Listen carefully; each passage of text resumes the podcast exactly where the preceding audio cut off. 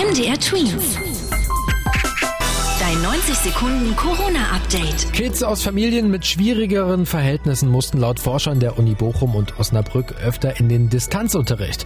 Eine Erziehungswissenschaftlerin hatte sich dafür wöchentliche Befragungen an den Schulen angeschaut und diese analysiert. So gab es in den ärmeren Vierteln wohl häufiger an den Schulen Corona-Ausbrüche und die mussten dann geschlossen werden. Problem bei der Sache, die Kids aus ärmeren Haushalten hatten oftmals in der Wohnung auch weniger Möglichkeiten, gut zu lernen. In Magdeburg sollen nur Magdeburger geimpft werden. Das hat der Oberbürgermeister jetzt nochmal bestätigt, weil vorher gab es dafür ordentlich Kritik. Das steht nämlich so nicht in den Impfregeln für die Städte. Hintergrund ist, dass sich laut dem Magdeburger Oberbürgermeister auch viele Menschen aus anderen Bundesländern für die Impftermine in der Elbstadt eingetragen hatten.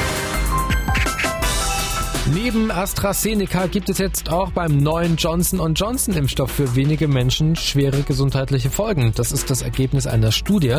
Deswegen hat der Hersteller jetzt vorsorglich die Lieferungen nach Europa erst einmal gestoppt, obwohl der Impfstoff hier vorerst noch weiter gegeben werden kann. Ob sich das ändern wird, das muss dann eine Behörde entscheiden. MDR Tweet. Dein 90 Sekunden Corona-Update.